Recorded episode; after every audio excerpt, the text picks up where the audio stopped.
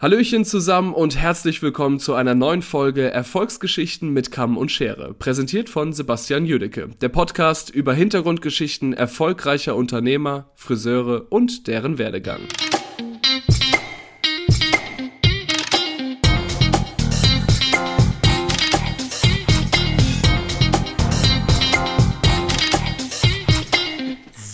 Willkommen zurück zu einer neuen Folge Erfolgsgeschichten mit Schere. Mein Name ist Sebastian Jüdecke und ich freue mich heute, Attila Can, Haarmanufaktur Bremen, bei mir im Gespräch zu haben. Sehr, sehr toller Gast, macht sehr, sehr viel Spaß. Wir haben ganz viele lustige Gemeinsamkeiten festgestellt und das werden wir euch ein bisschen erklären und erzählen. Und ich wünsche euch viel Spaß mit seiner Geschichte. Dann, lieber Attila, begrüße ich dich ganz recht herzlich zu Erfolgsgeschichten mit Kamm und Scheren. Ich danke dir, dass du dir nochmal die Zeit nimmst, mit mir zu telefonieren und dieses Gespräch hier aufzunehmen. Ich freue mich total. Danke. Äh, willkommen. Vielen Dank für die Einladung, Sebastian. Sehr, sehr gerne. Äh, wie geht's dir so kurz vor der Wieder Wiedereröffnung vom Restart? Ähm, eigentlich sehr gut. Also wir sind gerade dabei, alles zu planen fürs Geschäft. Wir wechseln uns jetzt gerade telefonisch ab im Team. Wir sind immer Zweierteams, die im Laden sind, die dann das Telefon quasi äh, in Angriff nehmen und dann halt die Kunden anrufen oder auch angerufen werden. Und doch, es ist gut. Sehr schön. schön dass ich es weitergeht. So, ich habe es auch so aufgeteilt. Ich habe gedacht, ich mache es diesmal nicht alles alleine, sondern ich äh, lasse die Mädels ihre Liste abtelefonieren und unseren AB abrufen und es stürzt alles übereinander rein. Es sind noch zwei Wochen und ich weiß jetzt schon, das wird Katastrophe bis in den, weit in den Mai rein. Ja. Aber gut, ich, ich freue mich drauf. Ich darf wieder Haare schneiden. Ich werde die Tage mal hingehen und werde sie in die Hand nehmen, damit ich wieder ein Gefühl dafür kriege, damit ich so ein bisschen weiß, wo Haut und wo Schere ist. Das ist aber witzig. Ich übe zurzeit immer mit unseren Auszubildenden im Salon und also mh, mm, nimm die Schere ruhig mal in die Hand. Ist gar nicht so verkehrt. Oder? Denke ich ja. auch. Also ich habe so ein bisschen Bammel, dass ich mir am ersten Tag so richtig fies in die Pfoten schneide. Das ist total bekloppt. Egal. Äh, lass uns über dich erzählen, nicht über meine Finger und meine Schere. Äh, lieber Attila, wie bist du zum Friseurberuf gekommen?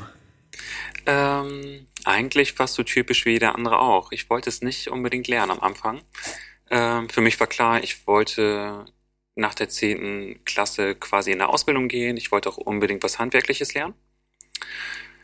Äh, war aber nicht ganz so klar, was weil ich habe okay. mich damit nicht so ganz auseinandergesetzt. Ich habe mich auf Berufe beworben wie ein Elektroniker, Mechatroniker, Zerspannungsmechaniker, Kfz-Mechaniker, also alles durch die Bank weg, äh, aber nicht auf den Friseurberuf.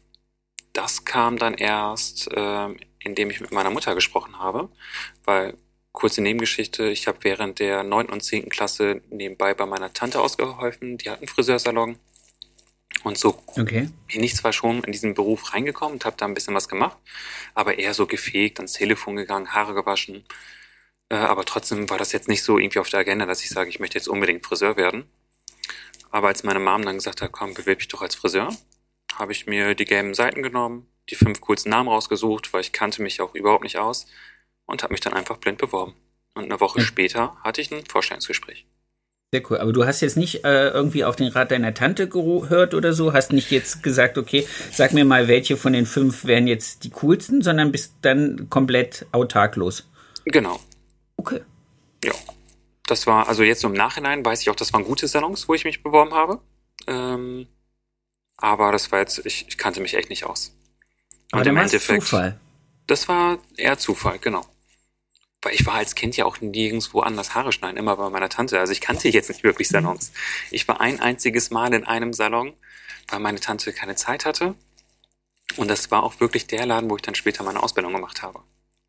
Ah, okay. Also purer Zufall, aber.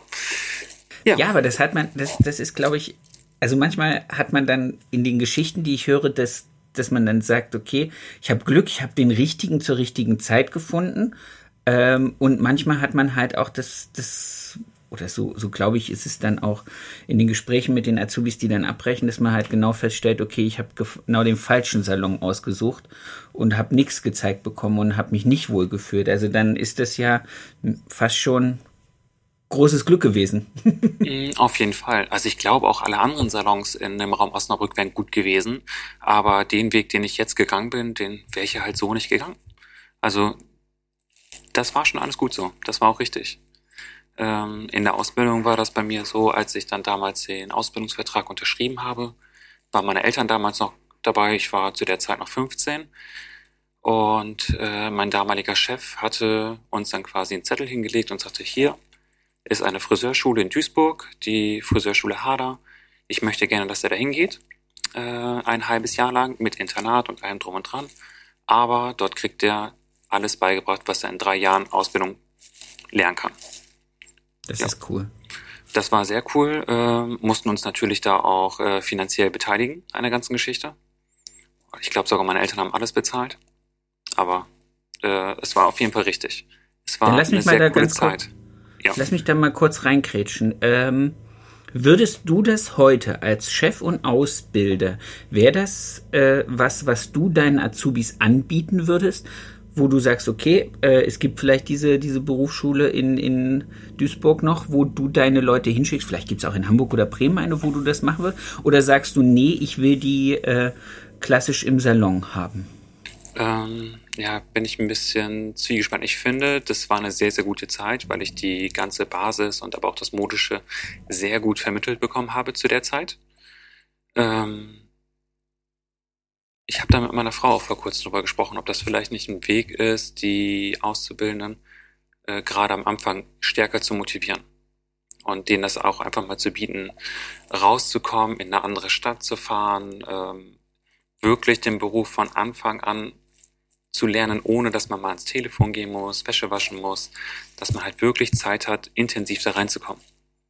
Also es ist Und auf jeden Fall eine Überlegung. Ähm, wir haben gesagt, wir werden uns das nochmal anschauen. Wir werden auch mal gucken, äh, was die Schulen da so anbieten. Ich meine, da gibt es ja verschiedene Schulen in Deutschland, sei es Hader, Meininghaus, Amann und Bohnen. Also ja. wir werden das Ganze uns auf jeden Fall nochmal angucken. Ja, aber von, von, euch Bremen bis zum äh, nach Lörrach zu Ammann und Bohn, das ist auf der anderen Seite von Deutschland von euch. Das sind fast 900 Kilometer. Ich weiß. ganz so viel, genau, aber das ist schon. Das ist das dann schon Adventure. Aber cool. Also, weil, Entschuldigung, dass ich da jetzt mitten in deine Story reinkrätsche. Ich finde das halt auch. Ähm, wichtig, wenn man seine eigene Ausbildung reflektiert, dass man dann halt auch vielleicht an den Punkt kommt, was brauchen wir für unsere Branche jetzt, für unsere Auszubildenden? Welche Bedürfnisse bringen die mit? Und der, derjenige von denen, die sich dafür entschieden, die sich entschieden haben, Friseur zu werden, wie kriegt man die heute A, schnell als vollwertiges Mitglied in den Salon integriert? Und B, wie kann man ihnen einfach auch zügig die breite Welt des Friseurberufs irgendwie nahebringen? Also das war, äh, das ist, glaube genau. ich, so, so, so ein Punkt, wo ich mit so einer Schule, da gehe ich in Vorleistung oder ich lasse mir das, äh, was weiß ich, über Vertragsverlängerung oder mit Finanzierung.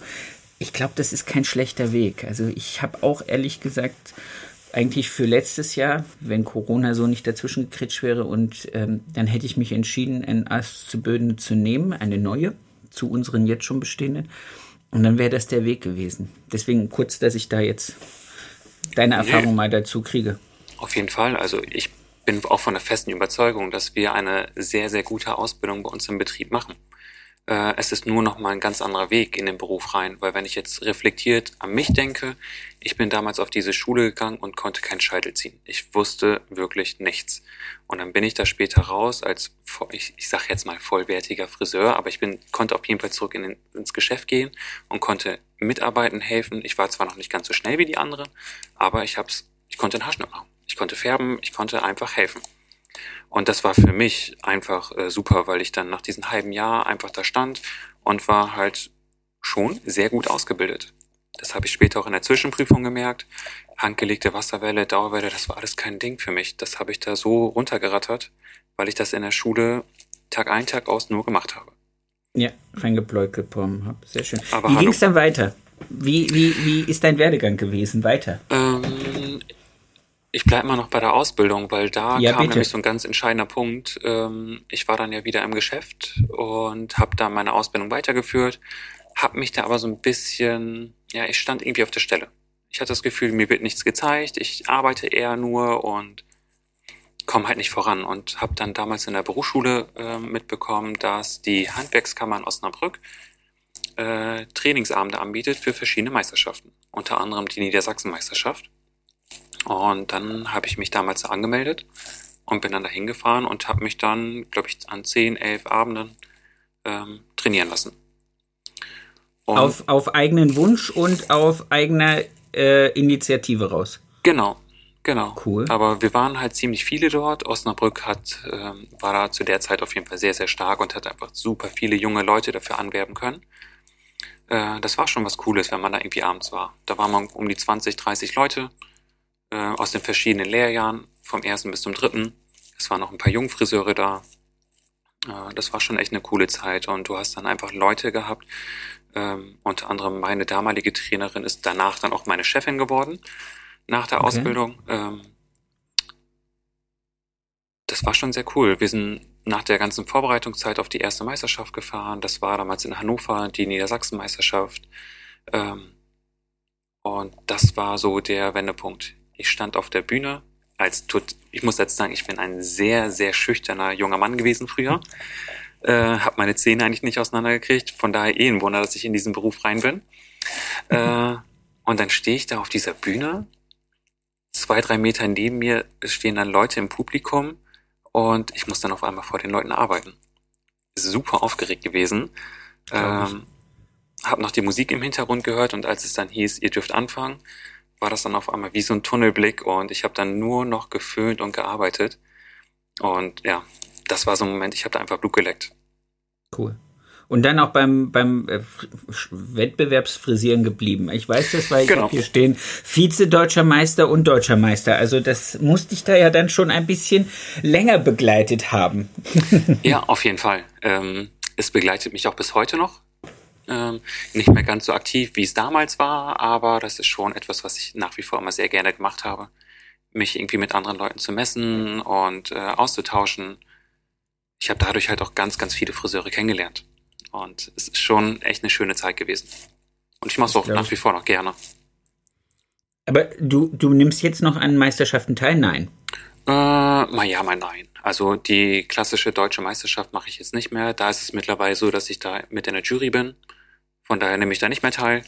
Ähm, aber es gibt dann natürlich immer wieder mal verschiedene Wettbewerbe, irgendwelche Awards, wo man Fotos einschicken kann. Das sind dann schon so eher Sachen, die ich dann gerne mache. Okay. German Hairdresser Award steht hier auf meinem Zettel auch noch teilgenommen. Genau, Sehr, aber nur, sehr cool. nur einmal. Nur einmal. Das ich macht werde ja es auf jeden Fall man- beim nächsten Mal wieder machen. ich, ich, ich finde halt, das ist, das ist eine Challenge, die wirklich äh, ein sehr hohes Niveau hat. Also auch das, was dann als Ergebnisse, also wenn man sich am Ende des, des Wettbewerbs mal so anguckt, wer ist nominiert gewesen und wer hat dann gewonnen, ist sehr ästhetische Sachen. Also da muss man wirklich sagen, German Hairdresser Award hat eine, eine Frisurensprache, die wirklich sehr, sehr geil ist. Die ist schon genial. Da ziehe ich einen Hut vor jeden, der, der so on point arbeiten kann. Das ist wirklich geil. Ja, das stimmt wirklich. Und egal, Der wo du auf der Welt bist und dir diese Wettbewerbe anschaust, sei es in Holland, sei es in England, das ist wirklich verrückt, was da auf die Beine gestellt wird. Ich finde, die Russen machen geile Sachen. Mhm. Ich finde im Moment, wenn man sich gerade so, äh, jetzt hätte ich gesagt German Hairdresser, aber das ist ja dann in dem Fall nicht German Hairdresser, sondern diese russische Variante davon, die sind so ein bisschen outstanding, finde ich. Also die haben noch mal irgendwie so eine, weiß ich nicht, ja, die haben eine noch kreativere ähm, Art manchmal damit umzugehen, habe ich das Gefühl, oder, oder so, so, so eine kopffrei, so, so grenzenloses Denken, was, was Haare angeht. Also ich finde es gerade sehr, sehr cool, was da gerade so russische Friseure machen. Ähm, wie wird man deutscher Meister? Ähm, du meldest dich quasi bei der deutschen Meisterschaft an und nimmst dran teil. Und da musst du dich natürlich an den Ausschreibungen halten ähm, und ganz, ganz viel üben und trainieren und ein perfektes Model dabei haben. Das ist schon was. Das ist kein Übungskopf gewesen. Nee, gar nicht. Äh, Du hast ein Modell. Ähm, Der Zentralverband des deutschen Friseurhandwerks, die haben das ein bisschen verändert in den letzten Jahren. Die wollen mit den Meisterschaften einfach modischer werden, dass man nicht zwingend einen Trainer haben muss, sondern dass man Okay. als kreativer Friseur da hingehen kann und sagt, okay, ich habe ein Model, ich erstelle einen Haarschnitt, ich erstelle eine Haarfarbe, Kleidung und äh, Make-up-Styling und habe dann quasi so einen Total Look, äh, den ich dann präsentiere. Und, Ah, okay, äh, weil ich, ich habe immer irgendwie diese Assoziation mit diesen äh, Bombage-Herrenköpfen geföhnt, genau. wo man irgendwie denkt so, okay. Oder diese, diese Fukuhila-Haarschnitte mit diesen langen Nacken, mit diesen schmal runterfrisierten und diesen Ich weiß genau, was du meinst.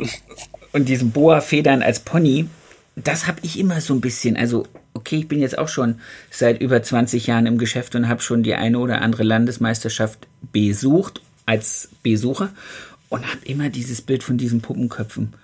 Ja, ich glaube, das es kommt auch ein bisschen darauf an, wo man in Deutschland ist und ähm, wie stark das da vertreten ist. In Niedersachsen zum Beispiel, wo ich herkomme, war das auch schon mal sehr modisch ausgelegt. Und ich glaube, du kommst aus Thüringen. Aus dem Thür ja, aus dem Harz. Genau. ähm, da war das ja schon noch ein bisschen mehr in diese, ich sag mal, Bombage-Richtung. Ne? Ähm, Ja. Da arbeitet man dann schon ein bisschen mehr Richtung OMC, also Richtung Weltverband, wenn man dann Richtung Weltmeisterschaft und Europameisterschaft schaut. Das ist schon sehr technisch. Und da Ähm. geht's dann eher in diese Richtung. Genau, aber auf der deutschen Meisterschaft ist es halt wirklich sehr modisch alles oder soll modisch sein. Und wenn du international dann gehst, dann wird's eher technisch. Dann bin ich auch so langsam raus. Ich habe es einmal mitgemacht, äh, weil es damals einen Wettbewerb gab, der fand das erste Mal statt. Da ging es dann um Avantgarde-Frisuren im Herrenbereich. Da habe ich gesagt, okay, das probiere ich. Das findet das erste Mal statt. Äh, da gibt's noch keine so großen Regeln. Da kann ich einer der ersten sein, der eine Richtung vorgibt. Okay. Ähm, ja, aber dieses ganz technische mit Team und Trainer, das habe ich nie gemacht. Äh, aber ziehe ich meinen Hut vor vor jedem, der das kann und umsetzt. Ja, aber, aber sich selbst so, so zu hypen und zu motivieren, dass man dann, äh, wie du jetzt das ohne jemanden, ohne Anleitung macht und dann bis dahin kommt, das finde ich ja fast noch krasser. Also ich weiß halt von, von diesen ganzen Verbandsarbeiten, dass man halt zu diesen, zu diesen Übungsabenden gehen kann und sich vorbereiten kann. Also wahrscheinlich dann auch für deutsche Meisterschaft, wenn man dann in dem Landeskader oder so ist. Aber da gibt's ja dann Leute, die das schon 100 Jahre machen, die die Regeln kennen, die wissen, wie das gekämmt sein muss, wie das auszu... Also wenn ich mir das irgendwie aus den Fingern ziehen müsste oder mir dann selber äh, eine Idee zusammenbasteln, das finde ich fast noch schwieriger, als wenn man da angeleitet wird. Also angeleitet im Sinne von gepusht und von hinten irgendwie getrieben. Ja, also es ist auf jeden Fall einfacher, wenn du jemanden an deiner Seite hast und dir zeigen kann, pass mal auf, du musst die Bürste so halten, du brauchst die und die Produkte, so musst du vorgehen. Ähm, brauchen wir nicht drüber reden, das ist auf jeden Fall einfacher. Ähm, ich habe es mir halt immer versucht beizubringen, indem ich Leuten zugeschaut habe. Ja. Respekt. Sehr Und die Respekt. deutsche Meisterschaft, wie gesagt, die ist sehr modisch. Ähm, da bin ich auch dreimal erstmal äh, Vize-Deutscher Meister geworden, bis ich es erstmal zum deutschen Meister geschafft habe. Also es war auch natürlich Ja, ein Weg dahin. Ja, natürlich, aber das ist ja auch cool, dass du da nicht gesagt hast, nee, äh, ich lass mich demoralisieren, weil ich habe es jetzt zweimal nicht geschafft, sondern ich will es wissen, ich will jetzt dahin und ich will diesen diesen Titel gewinnen. Das finde ich cool. Also diese diese diese Selbstmotivation zu haben und dieses äh, auch nach dem Scheitern wieder aufzustehen, Anlauf zu nehmen, wieder vor die Wand zu laufen und dann zu sagen, und jetzt beim dritten Mal könnt ihr mich mal hüpf ich über diese Hürde drüber weg und werde es. Das finde ich cool. Das spricht auch für dich. Also das ist natürlich dann auch eine Gabe, die man als später dann, und da kommen wir ja gleich zu, als Unternehmer ja auch braucht, einfach mit Rückschlägen umzugehen und irgendwie zu sagen, okay, in die Richtung war es jetzt nicht der richtige Weg, ich versuche mal links oder rechts dran vorbei. Also das ist ja auch was nicht Unwichtiges ist. Sehr schön. Äh, wie ging es dann weiter? Du hast dich dann äh, Meisterschule? Genau. Ähm, ich bin damals dann halt quasi bei meiner damaligen Trainerin angefangen, habe dort vier Jahre gearbeitet und in der Zeit bin ich dann zur Meisterschule gegangen. Da war ich in Oldenburg und ähm, habe ganz klassisch die Meisterschule besucht. Während der Zeit habe ich meine Frau kennengelernt. Die war nämlich in dem gleichen Kurs. Ähm, während des Kurses haben wir uns eigentlich nicht wirklich gemocht. Also sind immer mal so ein bisschen aneinander geeckt und so wirklich richtig unterhalten haben wir uns am allerletzten Abend, als wir bestanden hatten. Da Okay. war es dann die äh, Abschlussfeier und wir standen dann da und haben gequatscht und standen, glaube ich, gefühlt zwei Stunden lang an der Bar, haben was getrunken und war ein super Abend. Sind danach dann wieder getrennte Wege gegangen und alles war gut. dann war es irgendwie ein paar Monate, nee, ein paar Wochen nach der Meisterschule hat sie mich angeschrieben und meinte, und äh, wie ist für dich? Ist auch so schwierig, ne, wieder zu Hause zu sein und irgendwie nicht lernen zu müssen, keine richtige Aufgabe. Ja. Äh, ja, und dann ist der Kontakt halt geblieben. Das hat dann noch mehrere Wochen und Monate gedauert, ähm, aber im Endeffekt sind wir auch heute noch zusammen.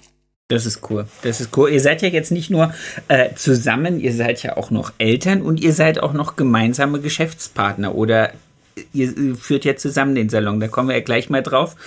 Wir wollen ja das nach und nach durchgehen, damit die Leute auch wissen, was für Wege. Man wird ja nicht vom, vom Meister dann zum Saloninhaber und zum äh, Chef von, was weiß ich, 10, 15 Leuten, sondern das ist ja alles eine Entwicklung und die hat ja auch ihre, ihre interessanten Aspekte. Ähm, du bist dann in Oldenburg geblieben und sie lebte oder lebte auch in Oldenburg oder dann schon in Bremen, weil ihr seid jetzt ähm, in Bremen. Genau, wir sind jetzt in Bremen. Meine Frau ist Bremerin, die hat auch immer in Bremen gelebt und ich komme aus Osnabrück. Wir haben ja nur die Meisterschule in Oldenburg, äh, Oldenburg absolviert und dann waren wir halt wieder getrennt ähm, und haben das Ganze auch erstmal zwei Jahre so fortgeführt. Und nach zwei Jahren war dann halt auch irgendwie ein bisschen Überlegung, was machen wir jetzt? Ziehen wir zusammen? gehe ich nach Bremen, kommt sie nach Osnabrück, ziehen wir vielleicht ganz woanders hin, haben dann kurz mal mit Hamburg äh, geliebäugelt oder mit Berlin. Und dann war aber auch so die Sache, okay, dann starten wir beide neu, haben keine Freunde da, haben keine Familie da. Ist das wirklich der schlauste Weg? Ja. Und äh, wir haben aber eh gemerkt, dass unser gesamter Freundeskreis sich nach Bremen verlagert hat. Und dann war es ganz klar, Bremen hat auch sehr, sehr viele tolle Unternehmer und tolle Friseurgeschäfte hier. Da habe ich gesagt, ey, da finde ich auf jeden Fall einen tollen Laden, wo ich arbeiten kann ähm, ich komme nach Bremen. Und du bist jetzt der dritte Bremer, den ich habe. Ja. In meinem Podcast. Äh, also äh, dafür, dass es ja als äh, die wenigsten wissen das, das müssen wir vielleicht mal kurz dazu sagen. Bremen ist ein Bundesland, ein ganzes echtes Bundesland, auch wenn es nur die Größe einer Stadt hat. Dafür habt ihr wirklich, also das muss ich sagen, eine extrem hohe Dichte an wirklich, wirklich guten, erfolgreichen und auch wirklich interessanten Salons. Also, wie gesagt, dafür, dass es nur die Größe von der Stadt hat und jetzt nicht mal Entschuldigung, wenn ich das sage, so eine, so eine Trendmetropole wie Hamburg, München oder Berlin ist, ist das schon erstaunlich. Also, den Kai hatte ich da, den Daniel hatte ich da, jetzt euch, das finde ich schon ja, wir sagen cool. ja mal dreimal ist Bremer Recht. Also passt das. Also ich könnte dir bestimmt auch nochmal drei andere Namen sagen, wo du super tolle Geschichten hörst. Also Bremen hat wirklich echt coole Friseure. Kann man ja. nicht anders sagen. Also für alle, die da oben in der Gegend sind, äh, da kann man auf jeden Fall einen guten Ausbildungsbetrieb und einen guten, äh, einen guten Arbeitgeber finden. Das sagen wir jetzt einfach mal noch so in den Raum rein. Genau. Ja, äh, ich habe mir damals dann auf jeden Fall äh, einen Salon gesucht, äh, der mit Produkten gearbeitet hat, wo ich gesagt habe, das möchte ich haben, äh, damit möchte ich arbeiten, da fühle ich mich zu Hause. Und das war auch glücklicherweise ein Salon, wo meine Frau niemanden kannte. Und äh, das war für mich halt wichtig, weil klar, wie es ist, Friseure, man kennt sich untereinander. Ich wollte halt nicht in den gleichen Freundeskreisen spielen. Und äh, so habe ich halt selber Leute kennengelernt in Bremen. Das war für mich sehr wichtig. Und äh, meine Frau hat sich dann aber in der Zeit selbstständig gemacht. Und ja, das war auch gut. Sie hat sich selbstständig gemacht. Ich hatte mein Unternehmen, wo ich gearbeitet habe. Und so sind wir beide unsere eigenen Wege gegangen. Und ähm, sie hatte sich damals selbstständig gemacht mit einer Geschäftspartnerin noch. Die hat dann nach knapp zwei Jahren gesagt, dass sie das nicht mehr möchte. Sie möchte nach Berlin gehen, äh, sie braucht wieder was anderes. Ähm, ja, da kam meine Frau dann auf mich zu und sagte, ich glaube, also wenn das wirklich jetzt so ist und sie den Salon verlässt und wir uns trennen, dann brauche ich jemanden, der die Ausbildung übernimmt und auch den Part von ihr übernehmen kann. Ich dachte, ich bin da. Ne? Also wenn das nicht funktioniert, dann gehe ich halt wieder und suche mir wieder ein anderes Geschäft. Aber wenn du mich brauchst, gar kein Problem. Okay. Dann, kurze, kurze Frage, ja. wie viel, wie viel waren, wie, wie groß, wie viele Angestellte hattet ihr in der Zeit? Ähm, meine Frau und die Geschäftspartnerin plus zwei Friseurinnen. Äh, also vier Friseure und dann gab es damals noch zwei Auszubildende und eine Rezeptionistin. Genau. Das war ein kleiner Laden, ähm, bisschen mehr als 90 Quadratmeter, ein alter prima Kaufmannsladen, musst dir vorstellen, kommst da rein und hast so viele kleine Räume Ähm, war ein schöner Laden auf jeden Fall, super süß, äh, hatte Charme, ähm, war auch zu der Zeit schon mal ganz anders eingerichtet, hatte so einen shabby schick Stil in Rosétönen und alles, aber trotzdem haben sich da Männer auch sehr wohl gefühlt. Und die Mädels haben es halt geschafft, in sehr kurzer Zeit sich einen sehr guten Namen aufzubauen. Schön. Ähm, ja, und deswegen war es halt für mich dann auch erstmal, okay, ich komme und arbeite auch da, aber dann müssen wir das halt von vornherein klären, ist das für alle in Ordnung, gerade wenn man so ein kleines Team ist. Äh, der Partner von der Chefin, wenn der mit dazukommt, hm, weiß nicht. Ne? Also ich habe, glaube ich, mit jedem irgendwie zweimal darüber gesprochen, bist du dir wirklich sicher, wenn du da was dagegen hast, dann müssen wir irgendwie gucken, dass wir eine andere Lösung finden. Da waren aber alle für. Ja, und da bin ich da angefangen und bin bis heute noch da. Du bist zum Friedensstifter, kann das sein? Mm, ja, weiß ich, ich meine nicht. das ganz Musst positiv. die anderen fragen. Nein, ich meine ich mein das ganz positiv. Jedes Mal, wenn ich mit dir spreche, wenn ich mit dir mich unterhalte, egal ob das unser unser kleines Nebenbei-Hobby ist äh, oder oder oder unsere Branche, habe ich immer wieder das Gefühl, es gibt irgendwie es gibt sehr viele nette Menschen, aber du bist so ein Übersympath. Das ist schon, das, das ist schon krass.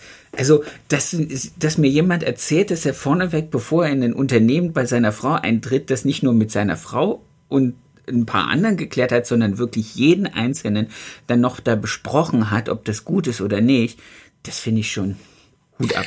Ja, ich finde aber, das ist so, ich finde das halt extrem wichtig, ne, dass das Team sich gut fühlt in der Hinsicht. Ähm, weil ich kann nicht irgendwo reinplatzen und denken, das läuft. Ähm, das hätte es ja, das hätte komplett nach hinten losgehen können. Das ist völlig klar, aber, aber dass man halt selbst so reflektiert ist und zu sagen, okay, bevor ich da jetzt was kaputt mache, weil die mich, die brauchen mich, ich komme gerne, aber bevor ich was kaputt mache, will ich, dass die alle damit grün sind. Und das finde ich schon, also, dass man im, im volle Umfang positiv friedensstiftend. Sehr cool. Sehr, sehr danke, cool. danke, danke. nee, bitte. Ähm, Gerne. Ja, ich habe dann da angefangen und das war auch gut. Ich bin da sehr schnell, sehr gut aufgenommen worden im Team. Ich hatte anfangs immer die Devise, dass ich gesagt habe, ich möchte als Teammitglied gesehen werden, weil meine Frau ist selbstständig. Ich habe damit nichts zu tun. Ich bin da als Friseur angestellt. Ähm, sie ist die Chefin, ich nicht. Ähm, geht das? Nein, das geht nicht. also die Position zwischen meiner Frau und mir, die ist ganz klar geklärt. Ne? Sie ist die ja. Chefin, das auf jeden Fall. Aber nichtsdestotrotz setzt sich das im Team ja natürlich anders in die Köpfe. Ich habe automatisch eine ganz andere Rolle. Und ob ich will oder nicht. Ne? Also. Ja. Und das, das ist aber auch vollkommen gedacht. in Ordnung. Das musste ich selber aber erstmal lernen, damit umzugehen. Und das war natürlich auch ein Prozess. Ähm, aber das funktioniert auch sehr gut. Okay. Ihr seid dann irgendwann mal so groß geworden, dass ihr aus den Räumlichkeiten rausgewachsen seid, denke ich. Äh, genau. Wir hatten damals ganz klassischen Mietvertrag von fünf Jahren in den Räumlichkeiten und äh, waren dann auch so, ich sag mal, nach drei Jahren, dreieinhalb Jahren standen wir da und haben gemerkt, okay, wir sind einfach viel zu klein. Die Räumlichkeiten geben nicht mehr her, dass wir da mehr Plätze reinbringen, geschweige denn noch ein Waschbecken dazu bekommen. Und dann sind wir auf die Suche gegangen nach neuen Immobilien. Ähm, das war aber nicht ganz so einfach, wenn du in einem bestimmten Stadtteil bleiben möchtest. Und wir haben uns dann auch wirklich ein bis anderthalb Jahre umgeschaut und haben nichts gefunden. Hm. Äh, ja, genau.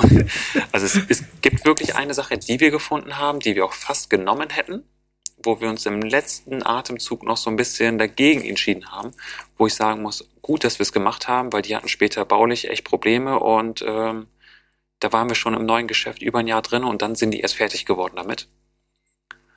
Ja, so, also wir hätten echt lange auf der Spur gestanden. Und ähm, natürlich Katastrophe. Ja, genau. Und wir hatten einfach ähm, eine Friseurin von uns, die war im Mutterschutz, die wollte wiederkommen. Wir hatten eine Auszubildende, die fertig ausgelernt war, die wollten wir natürlich übernehmen und das ging in den Räumlichkeiten nicht. Und ähm, es passte perfekt. Ein Kunde von mir, den ich einen Tag zuvor noch die Haare geschnitten habe, der kam einen Tag später dann auf einmal über die Straße gelaufen und ich habe den gesehen und dachte nur so, oh mein Gott, was habe ich gemacht, ne? Warum ist der jetzt wieder da? Ich irgendwas verkehrt gemacht. Mein ähm, Ohr. Genau, mein Ohr liegt da noch irgendwo. Ähm, Nee, der kam dann rein und sagte, Attila, du musst da sofort hingehen, da wird ein Geschäft frei, das weiß noch niemand, ihr könnt die Ersten sein. los. Und ich so, okay, ich kann jetzt hier nicht weg, mein Terminbuch ist voll.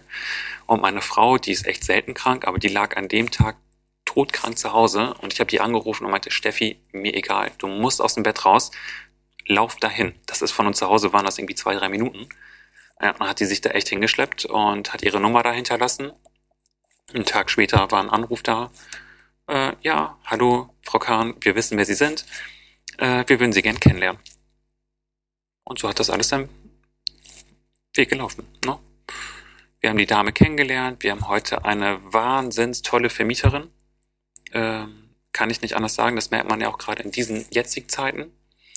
Äh, die ist einfach froh, dass die zuverlässige Mieter hat. Wir sind froh, dass wir so eine Vermieterin haben und das funktioniert einfach super. Das Glück habe ich Gott sei Dank auch. Also wirklich, da bin ich auch wirklich hier heute Gott froh, dass da sich äh, das so entwickelt hat. Sehr, sehr schön. Wie teilt ihr euch auf? Das jetzt mal jetzt der neue, der neue Laden, den, den darfst noch kurz erklären, wie schön er ist. Also jeder, der den wirklich sehen möchte, darf sich eure äh, Homepage oder der, euren Instagram-Account angucken. Sehr, sehr geil. Ähm, erzähl noch kurz was dazu, wie ihr, wie ihr ihn eingerichtet habt, und dann würde ich gerne so ein bisschen zu der Aufteilung kommen, wie ihr miteinander arbeitet, wer welchen Part übernimmt und wie ihr euch das so reinteilt. Das glaube ich auch nicht uninteressant. Ja, ähm, das neue Geschäft. Also wir sind von 90 Quadratmetern auf 260 gestiegen. Das ist halt viel, viel mehr. Und wir haben uns damals mit den Inneneinrichtern zusammengesetzt und haben uns die Pläne mal angeschaut, wie kann man so einen Salon einrichten. Die ersten drei Vorschläge, die wir gekriegt haben, die waren uns einfach viel zu klassisch. Also alle Plätze irgendwie an der Wand angereiht und ein paar Tische in der Mitte, wo da ein paar Produkte liegen und das war dann halt nichts für uns. Und dann haben wir uns die Pläne mitgenommen, haben dann mit Backpapier selber ein bisschen rumgemalt und sind dann halt zu einem Ergebnis gekommen, äh, so wie unser Salon auch heute aussieht. Ähm, wir haben 18 Bedienplätze, fünf Waschbecken, eine Rezeption. Wir haben einen riesen Raum, der als, ich sag mal jetzt in Anführungsstrichen, Wartebereich ist, ähm, der so ein bisschen Lounge-Charakter hat. Ähm, ja, wir haben viel Beton bei uns im Laden, viele Pflanzen, begrünte Wände. Mitten im Laden steht ein Olivenbaum. Was, so kannst du dir Laden, wie, der, der steht da, der, also ich habe das auf den Bildern gesehen, das ist jetzt kein, der, der steht in dem Pflanztopf. In so einem riesen Pflanztopf. Ja, ja, genau. Aber da ist ein Tisch drumherum. Ich hatte halt die Idee, also ich wollte unbedingt einen grünen Salon haben. Weil ich liebe das, wenn Pflanzen in einem Raum drin sind. Und ähm, ich wollte dann einfach einen Baum im Laden haben, wo meine Frau mich anguckt sagt, ein Baum? Spinnst du? Ich ja, warum denn nicht? Ich so, ist doch cool. Ich so, und den Baum können wir irgendwie als Mittelpunkt nehmen vom Salon. Da lassen wir einen Tisch drumherum bauen. Und das ist dann irgendwie der Bereich, wo dann auch unsere Produkte stehen, die wir im Salon verwenden. So sind die nicht im gesamten Laden verteilt, sondern haben immer irgendwie so einen Spot, wo wir alle hingehen können, bedienen uns dort und bringen die dorthin auch wieder zurück. Ja, das haben wir dann umgesetzt. Es ist aber ich sag mal, die einzigste Pflanze oder die einzige Pflanze, die nicht echt ist. Der Baum ist künstlich. Ah, okay. Das äh, hätte ich äh, jetzt nicht gedacht. Ja, das sagen nämlich auch viele. Also alle möglichen Kunden fragen uns auch, was macht ihr eigentlich mit den Oliven? So, ja, also so im Oktober, dann werden die alle gepflückt und dann machen wir da äh, Olivenöl draus. nee, aber das, das Gute ist halt, wir haben halt einen Kunden, äh, der ist Innenraumbegrüner und der hat uns damals diesen Baum besorgt und der sieht echt also wirklich, wirklich echt aus und da bin ich echt froh, dass wir den haben. Ja, das ist gar nicht so ungeschickt, weil ich habe ganz am Anfang, als ich aufgemacht habe, habe ich so ein bisschen, ähm, ich weiß gar nicht, was das für ein Ding ist. Äh, es ist Baumstrauch Tülü, keine Ahnung. Ich ich kenne die Pflanze nicht. Auf jeden Fall ist die seit zwölf Jahren in, im im Raum drinne, im Salon drinne, war irgendwie mal so ein bisschen als, als Raumtrenner gedacht, weil sie ein bisschen breiter ist. Jetzt ist das Ding so riesengroß, dass ich irgendwie denke, scheiße, eigentlich ist der, muss der raus, weil der braucht mehr Licht, der braucht mehr Platz, der muss aus diesem Topf raus. Und ich kann den einfach nicht weggeben. Also es ist so, mein Dekorateur hat den Tag gesagt, äh, Sebastian, wenn man dann das neue, wenn man das neue Layout macht, was machen wir dann hier mit der, mit der Pflanze? Und das sage ich, ich so, nimm sie mit, pflanze irgendwo ein, aber ich kann mich eigentlich nicht von dem Ding trennen. Es passt gar nicht mehr rein. Es ist viel zu groß. Es ist eigentlich, nimmt's Platz weg und ist, aber es ist wirklich, äh, da hätte ich vielleicht am Anfang auch mal drüber nachdenken sollen, dass so, ein, so, eine Pflanze dann auch ein bisschen wächst und dass man sich irgendwann mal da überlegen muss, wo tut man diesen Riesen dann hin. Sehr du, wir haben, wir haben bei uns auch einen Kaktus stehen, den haben wir von einer Kundin vererbt bekommen, weil er bei ihr in der Wohnung auch nicht mehr passte und ich dachte, ja cool, will ich haben, unbedingt. Der steht vorne im Schaufenster, mitten in der Ecke im Wartebereich. Das passt aber super, der passt da toll hin.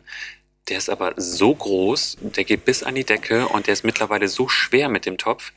Ich bin da jetzt letztens, äh, habe ich gewischt, dann bin ich dagegen gekommen und habe den Topf unten kaputt gemacht und ich krieg's nicht umgepflanzt und ich weiß auch noch nicht, wie ich das machen soll. Der Kaktus, der muss zum Glück nicht so oft gegossen werden, von daher ist erstmal okay, aber da brauche ich irgendwie eine neue Lösung auch. Sehr, sehr cool. Jetzt lass uns mal zu eurer Salonorganisation kommen. ist vielleicht für den einen oder anderen, der auch sich überlegt oder der vielleicht das, das Thema auch hat, dass er mit seiner Ehegatten, Ehefrau zusammen einen Salon betreibt. Wie trennt man, also wie teilt man es auf? Wie teilt ihr es auf?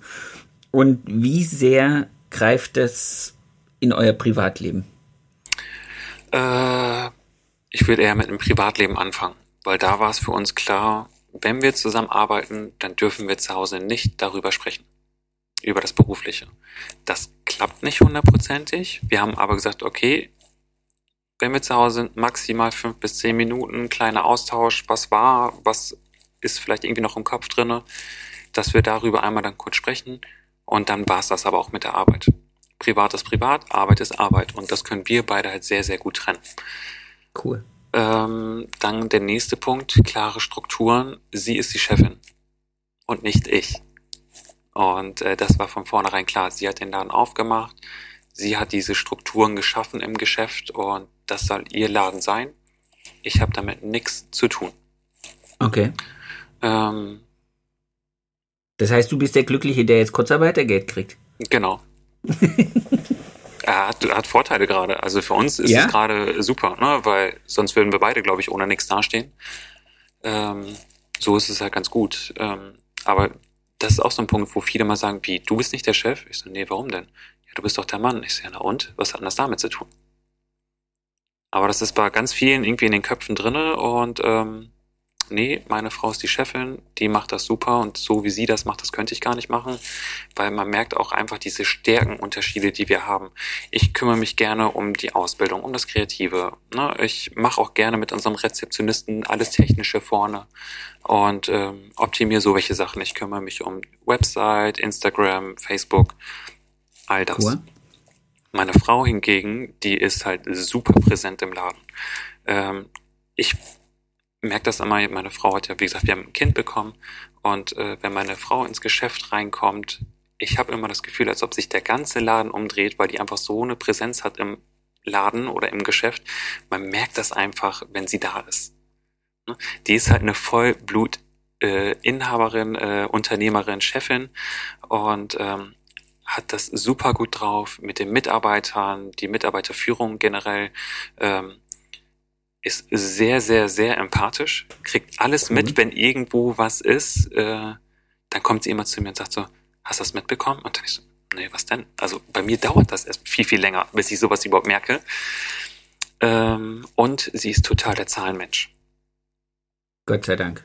Ja, also voll. Die geht da richtig drin auf. Und äh, die muss immer über alles genau Bescheid wissen. Sie ist die Lieblingsmandantin von ihrer Buchhalterin äh, weil die, der das alles so perfekt hinbringt, hinlegt, wo ich sagte, boah, Steffi, ich muss aber nichts machen, wenn du mir die Sachen gibst. Und das ist schon schön, also zu wissen, wir beide haben unsere Stärken, sie ist halt ein Zahlenmensch, das bin ich eher weniger. Ähm, und die Aufgaben, die wir uns da verteilen, die sind einfach perfekt aufgeteilt. Sehr cool. Das ist, glaube ich, das ist, glaube ich, der, der Schlüssel überhaupt. Dass wenn man dann die Chance hat, zusammenzuarbeiten, dass dann halt auch die Stärken, die jeder hat, dann halt auch wirklich zum Tragen kommen. Also ich wäre, glaube ich, auch eher auf deiner Seite, was die Ausbildung, was das Kreative und das Technische angeht. Ich musste mich halt, weil ich meine Frau nicht mit dem Laden habe, auch mit dem anderen äh, auseinandersetzen und das können. Und das musste ich mir auch über äh, viele, viele Jahre und äh, viele, viele Erfahrungen antrainieren und anarbeiten, dass ich da auch einen Spaß und eine Freude habe, wobei Spaß und Freude jetzt wahrscheinlich fast ein bisschen hochgegriffen ist. Aber ich beneide eigentlich jeden, der das von Natur aus hat, der so, eine, so, ein, so ein Fable dafür hat, so ein Control-Freak. Und ich habe ja einige äh, Podcast-Interview Gäste gehabt, die das wirklich von Natur aus haben und ich finde das einfach beneidenswert. Also auch so, so, so hart strukturierte Menschen, die, was weiß ich, morgens um fünf aufstehen und dann irgendwie äh, lesen, meditieren, Sport machen und dann zwei Stunden später schon völlig im Klaren mit sich in den Tag rennen. Super geil. Wenn ich den, da nur ein bisschen von hätte, wäre das geil. Also die Folge habe ich auch gehört und ich habe mich danach erstmal richtig schlecht gefühlt. so, also wissen wir, dass wir uns gegenseitig ziemlich bescheiden fühlen, wenn man dann mitkriegt, dass die anderen so viel, viel strukturierter sind als wir und dann aber man kann ja an seinen Aufgaben einfach wachsen und kann dann immer wieder feststellen, was man besser machen möchte oder kann. Jetzt apropos zur Struktur. Wir, lass uns mal zu deinem Part mit den, mit den Azubis kommen. Wie machst du das? Also wie, wie sieht so eine klassische Azubi-Ausbildung bei euch gerade aus? Ähm, also ich halte mich erstmal zuerst natürlich an den Ausbildungsrahmenplan. Ich fange mit den Azubis immer an und äh, gucke aber, dass ich den anfangs erstmal die komplette Basis beibringe. Und ähm, versuche den aber anfangs auch direkt klar zu machen, wir werden Haare schneiden, wir werden auch Haare färben, alles zu seiner Zeit. Wir müssen erstmal gucken, dass wir eure Hände so weit bekommen, dass die sich erstmal richtig bewegen können. Dass ihr richtig einen Kamm festhalten könnt, dass ihr die Haare formen könnt. Und dafür ist es halt einfach unabdingbar, dass man erstmal diese klassische Basis lernt. Und Einlegen. Zum Beispiel, genau. Also erstmal Volumenwickler, Dauerwelle, Papillotten, dass man dann auch erstmal ein Gefühl kriegt für Frisuren. Und ich meine, da geht es dann ja schon los. Es baut ja bei uns alles auf. Ich meine, brauche ich dir nicht zu erzählen, ne? aber ich versuche den erstmal klar zu machen, wie wichtig zum Beispiel ein Abhebewinkel ist. Egal, ob wir das quasi beim Volumenwickler benutzen, ob wir es jetzt 90 Grad machen, überziehen oder unterziehen. Ähm, das haben wir auch beim Haare schneiden, das haben wir bei den Papillotten, das haben wir bei der Dauerwelle. Später sogar bei Farbtechniken wie bei einer Balayage kann man sowas anwenden. Und äh, wenn die dann erstmal checken, dass das alles aufeinander aufbaut, macht denen das dann auf einmal auch Spaß und merken, okay, ich mache das jetzt, weil wenn ich das verstanden habe, dann ähm, kann ich das auch woanders umsetzen. Okay. Haben die bei euch denn die Möglichkeit, während des Tages äh, Modelle zu bringen, je nach Ausbildungsjahr, oder macht ihr das an klassischen Übungsabenden, Übungstagen oder wie, wie, wie strukturierst du das für die? Äh, beides. Also wir haben einen klassischen Übungsabend einmal die Woche.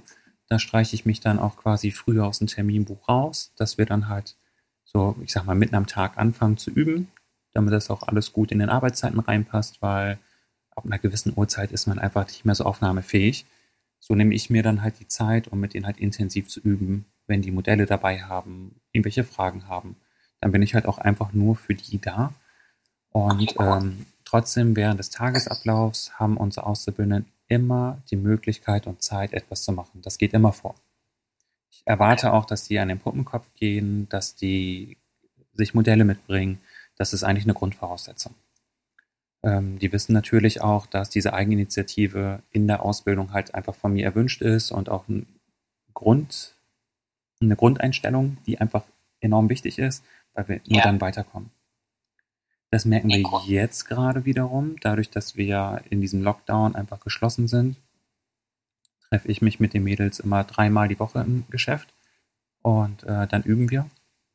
Und diese Intensität des Übens, die ist jetzt gerade einfach enorm, weil wir ein, so einen großen Sprung hingelegt haben, weil wir einfach ganz intensiv üben können, ohne abgelenkt zu werden. Und ähm, ja. Wie viele Azubis sind es jetzt gerade? Offiziell sind es vier, sind aber jetzt gerade nur drei da. Wir haben eine Auszubildende, die macht ihre Ausbildung in Teilzeit bei uns, weil sie Mutter ist. Ähm, ah, okay. Kannte ich vorher auch gar nicht so, dass, ähm, dass das möglich ist. Ist aber eine schöne Sache, weil so auch junge Mütter, sage ich jetzt mal, oder auch Väter die Chance haben, ähm, eine Ausbildung zu absolvieren und das dann angemessen oder angepasst auf die Zeit, die sie zur Verfügung haben. Dementsprechend verlängert sich natürlich die Ausbildungszeit. Wollte ich gerade fragen. Ist alles super. Äh, sie hat aber allerdings jetzt nochmal ein zweites Kind gekriegt, von daher ist sie jetzt erstmal wieder raus und dann fassen wir das Ganze oder fangen wir da wieder an, wo wir aufgehört haben. Genau, okay. deswegen sind wir jetzt gerade drei. Ich habe jetzt aber auch schon wieder zwei, drei Bewerbungsgespräche geführt für den August und dann schauen wir mal, wie das da weitergeht. Schön. Aber ihr werdet dies Jahr wieder wen einstellen. Auf jeden Fall. Ich finde das äh, enorm wichtig, dass wir einfach weitermachen mit der ganzen Sache. Ähm, weil sonst werden wir in den nächsten Jahren einfach Probleme haben mit dem Nachwuchs. Und wir müssen da auf jeden Fall am Ball bleiben und äh, ich hoffe, dass das auch ganz, ganz viele Unternehmen auch so machen werden und weiter ausbilden. Das wäre zu wünschen. Ich sehe es jetzt halt ein bisschen aus der Perspektive eines Vaters einer 14-jährigen Tochter. Also die ist jetzt noch nicht am Ende ihrer Schullaufbahn angekommen, aber ich stelle schon fest, dass die auf einen anderen Berufsmarkt klatschen werden und auftreffen werden als das, was 2019 noch gängig war. Also das ist schon schwierig. Ja, das stimmt. Deswegen freut es mich, dass das zu hören, dass dann zumindest in unserer Branche äh, trotz der chaotischen Zeiten die Leute gewillt sind, weiter auszubilden. Also ich würde auch gerne eine Auszubildende im Sommer nehmen. Ich hoffe, es wird sich noch jemand melden. ja, das war, hat bei uns diesmal gut geklappt. Ähm, wir sind, also wir hatten die Probleme auch, dass sich bei uns nicht so viele gemeldet haben, wo ich mich auch echt gefragt habe, woran liegt das, dass wir so wenige Bewerbungen haben? Und äh, es ist eigentlich die Präsenz gewesen von uns. Ähm, Social Media, Google, die ganzen Bereiche, weil wir einfach nicht sichtbar genug waren. Wie kann uns denn jemand Junges finden oder auch äh, ein junger Mitarbeiter finden, wenn wir nicht zu finden sind? Ja. Und äh, da habe ich jetzt äh, mich seit des letzten Lockdowns hingesetzt und geschaut, dass unsere Präsenz da einfach besser wird. Unsere Website wird gerade überarbeitet. Äh, das Social Media Feed ist einfach jetzt nochmal strukturierter und anders aufgebaut. Und sie da auf einmal funktioniert Und ja, also ich, bemerkenswert zu sehen. Schön. Also kleiner Tipp für alle, die jetzt zuhören. Guckt, dass eure Social Media Accounts und eure Website äh, attraktiv findbar sind, damit auch junge Leute uns finden muss ich auch wieder bei mir immer wieder selber feststellen, dass ich da noch äh, Bedarf habe. Allerdings habe ich den ja jetzt gerade eine wunderbare neue Mitarbeiterin, die das gleichzeitig mit aufs Auge gedrückt bekommen hat und die macht das gerade super. Ist aber auch nicht verkehrt, wenn die Jüngeren das einen Teil mit übernehmen. Äh, die haben ja, einfach nochmal ein anderes Auge drauf. Natürlich muss man irgendwie gucken, dass da auch wieder eine Struktur da ist, die vorgegeben ist. Aber ähm, was ich jetzt auch von einem Kollegen gehört habe, da haben die äh, Auszubildenden und jungen Friseure Instagram-Accounts mit dem Salonnamen dahinter. Dadurch, dass die halt aktiv sind und ihre Arbeiten zeigen, sprechen die halt wiederum andere Leute an.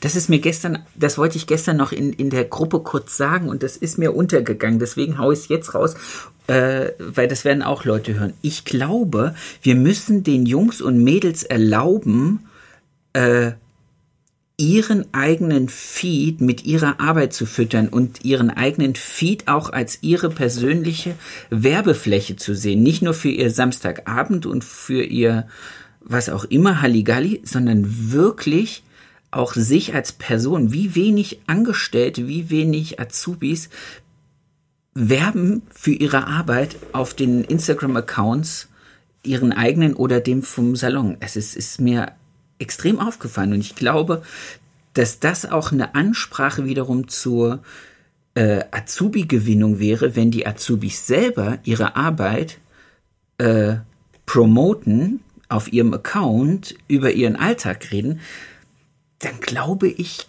könnte man auch wieder mehr junge Leute gewinnen. Das ist mir gestern in, in eurer Clubhausrunde noch so aufgefallen. Das wollte ich eigentlich sagen, aber dann waren so viele in der Warteliste, dass ich dann gedacht habe, ach, wurscht, ich leg mich hin und schlaf. War ja auch schon Nein, alles gut. Ja, genau. Sehr schön. Also das ist, glaube ich, auch noch so ein, so ein Thema. Ähm, was macht euch besonders? Also was ist jetzt das, das super Besondere an, an euch? Ist es, ist es die Ladeneinrichtung? Ist es die Art und Weise, wie ihr äh, untereinander arbeitet? Ist es, was weiß ich, irgendwelche Techniken, Beratungen, Produkte? Was glaubst du, macht euch besonders?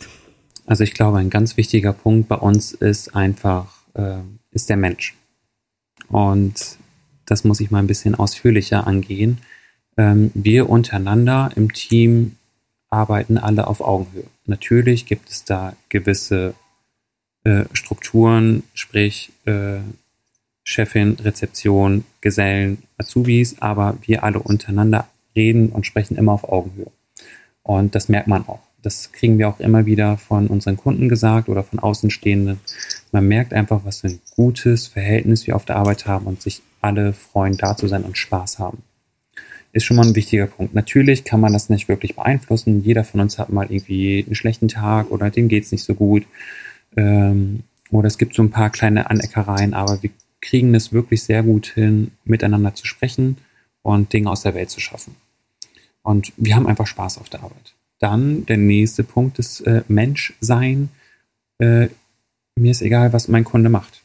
Ob der jetzt ein Banker ist, ob der an der Kasse sitzt, das ist vollkommen egal. Jeder wird als Mensch gesehen. Ja, aber es ist doch gut. Es ist ja, also das, das macht's ja auch aus. Also ich glaube ja, du brauchst nicht äh, deutschlandweit der Hero zu sein, sondern du musst ja nur für deine Hut, sprich für Bremen oder für euer, euren Bezirk oder für, für das den Umkreis um Bremen attraktiv und interessant sein und du musst dich ja jetzt nicht mit, mit allen in, in jeden Friseur in Deutschland messen, sondern du brauchst ja nur die Besonderheit für euch lokal. Und wenn du dann meinst, ähm, dann trägt sich natürlich auch dieses Menschlichkeitsding viel mehr in so einer Stadt rum, als wenn du jetzt versuchst, das irgendwie deutschlandweit zu einer Marke zu etablieren. Das würde nicht funktionieren. Deswegen ist das ja mit dem Menschsein schon eine ganz tiefgründige Antwort. Ja, das ist, das ist wirklich so. Und da gebe ich dir recht. Wir müssen halt einfach schauen, dass wir bei uns in der Region präsent sind. Und es spricht sich auch rum, dass, ähm, wenn ein Kunde zu uns reinkommt und dass er einfach gesehen wird, dass er wahrgenommen wird. Und das ist ein ganz wichtiger Punkt, den wir uns gelegt haben, ist die Beratung. Weil wir kennen es, okay. ähm, ich weiß jetzt nicht die offiziellen Zahlen, aber ich glaube 97 Prozent der Kunden fühlen sich ja nicht beraten. Und ähm, 100 Prozent der Friseure sind der Meinung, sie machen die beste Beratung. Ja, genau. Ne? irgendwie, irgendwie so war es. Und da haben wir einfach gesagt, da müssen wir was ändern. Und da haben wir uns schon vor langem jemanden dazugenommen, der uns in dem Bereich immer schult und er geht wirklich danach, wer sitzt da vor mir. Ich versuche diese Person wahrzunehmen, sobald die den Laden betritt. Äh, und da kommt es dann auf Dinge an, wie, wie bewegt sich dieser Mensch? Wie setzt er sich hin? Was für einen Schmuck trägt er? Trägt er es an beiden Armen? Ist das Gold? Ist das Silber? Ist das kombiniert? Ähm ist der Franzose? Ja, der ist Franzose, genau. Wir reden über den gleichen. Ähm, Wohnt er in der Nähe von Straßburg? Ja. Oh, dann kenne ich den. Sehr schön. Versucht Serge Moreau einfach regelmäßig zu uns zu holen und das ist wirklich einfach eine Begeisterung pur. Und äh, wenn du alle unsere Mädels auf der Arbeit fragst, alle lieben ihn und sind bis über beide Ohren wirklich in diesen Mann verliebt, weil der einfach so eine Präsenz hat und die Menschen sieht und es ist einfach unglaublich. Und das haben wir uns irgendwie an Herzen genommen und wollen das einfach wirklich umsetzen. Und das kommt sehr, sehr gut an. Und wir merken es ja auch an den Kunden. Ja, wunderbar. Ich weiß noch, mein erstes, erstes Mal sehr schmoro. Das war, wenn mich nicht alles täuscht, ich bin 2003 nach Ludwigsburg gekommen, 2004, 2005. Ähm, bei Kertur hatte der ein Seminar gehalten. Er hat jedes Jahr bei Kertur ein Seminar gehalten und ich durfte dahin. Und ich habe danach in der S-Bahn zurück äh, nach Ludwigsburg gesessen von Stuttgart. Und all das, was ich da gehört habe, über Linien, über Scheitel, über weiche und harte Seiten. Du sitzt in der S-Bahn und guckst die Leute zum ersten Mal komplett anders an und bist total geflasht gewesen. Und seitdem ist es wirklich äh, eine echte Instanz. Aber du bringst mich gerade auf eine Idee, den werde ich demnächst mal anrufen. Das wird, glaube ich, auch ein ganz interessantes Gespräch. Ja, also Serge kann ich nur empfehlen. Also, das ist ein ganz, ganz toller Mann. Und der hat uns persönlich von der Entwicklung einfach viel, viel weitergebracht und hat es auch geschafft, dass wir als Salon äh, da sind, wo wir jetzt sind, weil wir einfach das angenommen haben, was er gesagt hat. Sehr geil. Sehr geil. Das ist für uns etwas, äh, wo wir sagen, okay, wir gehen vielleicht äh, einmal im Jahr weniger auf eine Schulung und gönnen uns, dass das Serge dann irgendwie ein, zwei Tage bei uns ist und davon profitieren wir alle sehr, sehr lange. Sehr cool. Das ist sehr, sehr cool. Sehr schön. Ähm, ich denke, wir sind schon fast durch. Ich brauche noch eine Story von dir. Und zwar deinen schönsten Kundenmoment hätte ich gerne. Ja, mein schönster Kundenmoment. Ähm, da gab es viele, viele, viele, viele. Ich glaube aber viel wichtiger als der schönste Kundenmoment war Ende letzten Jahres. Wir konnten ja keine richtige Weihnachtsfeier machen, haben dann aber gesagt, dass wir uns äh, nach der Arbeit kurz vorm Wochenende alle einmal noch mal kurz im Laden äh, treffen und bevor wir alle nach Hause gehen, äh, einmal kurz einen kleinen Umtrunk machen. Äh, und da kam dann eine Ansprache von unserem Team, die sich bedankt haben für das ganze Jahr, für die ganze Zeit, wie wir uns als Chefs ums Team gekümmert haben, die Sicherheit vermittelt haben. Und das waren einfach Worte, die gingen halt natürlich runter wie Öl. Wir beide standen da und hatten total die Tränen in den Augen. Und oh, der Moment war für mich viel, viel, viel, viel schöner, als alles andere sein könnte. Sehr cool. Dem ist fast nichts hinzuzufügen. Eigentlich ist dem nichts hinzuzufügen. Das meinte ich vorhin, als ich gesagt habe, ihr, du bist ein richtiger Friedensstifter, weil wenn dein Team mit solchen Worten dann euch irgendwie äh, dafür dankt, dass ihr ihnen in der schweren Zeit, was ja auch für das Personal eine schwere Zeit ist, darf man nicht vergessen, die sind in Kurzarbeit gewesen, die haben danach alles gegeben, die wissen nicht, wie es zwischendurch wahrscheinlich weitergegangen ist und denen dann so eine ähm, so ein Vertrauen zu geben, dass sie wissen, dass alles gut wird. Super. Richtig, richtig schön. Lieber Attila, vielen lieben Dank für deine Zeit, für deine Geduld, für deine Offenheit, für das nette Gespräch. Ich danke dir auch. Ich weiß, wir hören und sehen uns ganz, ganz bald wieder. Irgendwann hoffentlich mal auf einer Messe oder in, auf irgendeiner Veranstaltung. Das wäre richtig schön. Da würde ich mich super drüber freuen, dass wir mal zusammen irgendwie ein Bier trinken können. Und bis dahin bleibst du bitte gesund und vor allen Dingen für deine Frau und für deinen Sohn und für dein Team. Vielen Dank, Sebastian. Danke für die Einladung und bis bald. Sehr, sehr gerne. Das war's schon wieder mit dieser Folge. Ich wünsche euch ganz viel Spaß. Ich hoffe, ihr könntet alle etwas für euch rausnehmen. Ich möchte mich noch ganz recht herzlich bei meinem Tonmeister Tobi Ziegler bedanken von Das Bomb, der immer dafür sorgt, dass das, was ich hier zusammenquassel, hinterher bei euch auf den Ohren in einer guten Qualität ankommt. Vielen lieben Dank dafür. Für mehr Infos, für äh, noch mehr Input zur Folge guckt einfach in den Show Notes. Da ist alles verlinkt, was zum jeweiligen Gast ganz interessant ist. Ich wünsche euch eine erfolgreiche Woche und bis zur nächsten Folge. Euer Sebastian.